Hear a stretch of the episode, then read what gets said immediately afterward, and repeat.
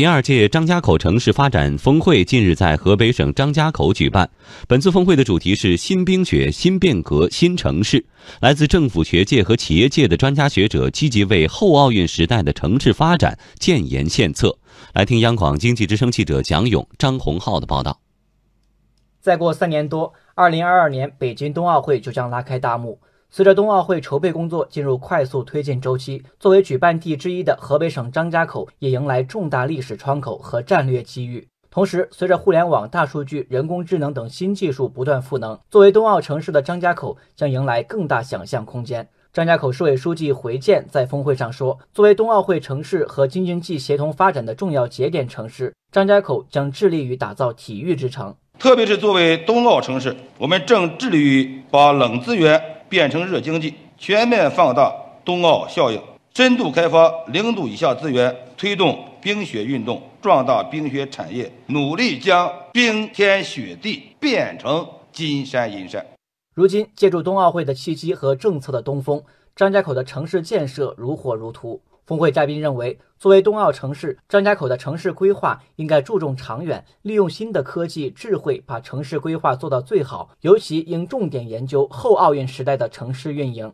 例如，梵天集团董事长邢鹏就指出，冬奥会的场馆设计一定要聚焦未来的可持续运营。很多场馆在建的时候就没有考虑到后期如何市场化，等建完了之后再去谈运营。开玩笑讲，有的场馆可能收门票还不够开门的空调费了。那我想这些都是张家口在做这届冬奥的时候，可能需要我们提前去思考，怎么样的能够在冬奥会之后这些场馆能够得到一个很好的运营。那我建好了之后还要拆了，那我觉得可能是更加可惜、非常非常浪费的事情。邢鹏认为，张家口应该借助举办冬奥会的契机，打造统一的品牌，而不是简单把冬奥会看成一场短暂的赛事。崇礼的滑雪场如果能够形成一个自己的 IP，我觉得这个是非常非常重要的。如果是说仅仅我们把冬奥变成一场赛事，赛事之后那逐渐的这个影响力下降，然后来的人也变少了，那我觉得可能我们就错失了一个非常好的机会。那在这么多滑雪场、这么多企业在做的同时，如何能够让它形成一个统一的 IP，并且能够向全国的市场去推广？我觉得这个事儿应该是值得思考的，而不是一个各自为战的状态。